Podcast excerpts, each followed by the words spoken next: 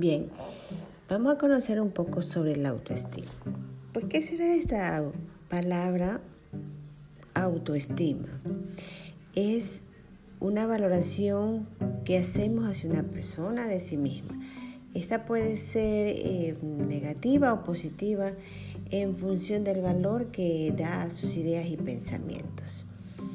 Es un autoconcepto que tenemos muy ligado, pero que está relacionado a la valoración subjetiva que tiene alguien sobre sí mismo. Esta autoestima eh, se origina a través de nuestras experiencias vividas, desde el aprendizaje de lo que opinan los demás respecto a uno mismo. No obstante, está relacionada con la valoración personal que uno hace, no con el poder adquisitivo que pueda tener. Desde la niñez ya se está formando la autoestima.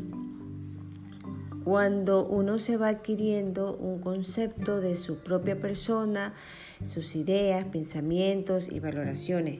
Y es así que vemos a los pequeños desde chiquitos que le decimos usted es fuerte, usted lo puede, vamos, viva el campeón, viva la campeona. Entonces damos esas palabras que se van quedando en nosotros y nos va haciendo superar cada obstáculo que vamos encontrando a medida de nuestro crecimiento. Y nuestra autoestima siempre va a ser por el lado positivo. ¿Cómo yo puedo mejorar la autoestima? Eh, hay algunos ejercicios que nos pueden ayudar a mejorar esta autoestima.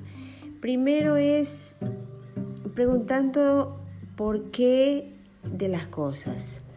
Podemos hacer eh, un ejercicio como es sentarnos, eh, tomar un lápiz y un papel y empezar a anotar todo lo que ocurre desde el origen de las cosas, ¿no? que se, se está relacionando con esta baja autoestima. ¿De dónde surgen esas valoraciones propias? Preguntarse sin miedo a la hora de, de cuestionarse. Todos estos datos serán muy útiles para saber los motivos de este problema de baja autoestima. Dos, hay que actuar aunque lo hagas mal. Debes atreverte a actuar. La baja autoestima impide muchas veces hacer cosas que a uno le gustaría y eso genera más frustración. Eh, no importa fallar a la primera, a la segunda, a la tercera, porque estamos en un proceso de aprendizaje, de aprender a volver a ser, pero ya mucho mejor. Lo importante es enfrentarse a las situaciones, así se potencia la autoestima. Y los resultados no son tan importantes si no se toma una buena acción. 3. Centrarse en sus valores poner pasión, lucha, entrega y esfuerzo en tratar de conseguir algo y al final por algún motivo no lo logras, debes pasar o pensar que tus valores están intactos. Eh, un ejemplo, si entrenas cada día para participar en una carrera, eh, mejoras tu alimentación, haces todas las actividades para poder estar en forma, pero no ganas, tus valores y cómo has afrontado la situación siguen estando en ti. Debes sentirte orgulloso por ello y podrás utilizarlos en otras situaciones. Descubrir sus puntos fuertes. ¿En qué eres bueno?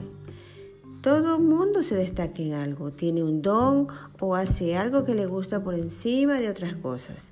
Centrarse tanto en lo positivo, no todo en lo negativo de tu vida. Es el momento de valorar aquello en lo que eres bueno, reconocer tus fortalezas y esto te va a servir de gran ayuda. ¿Sí?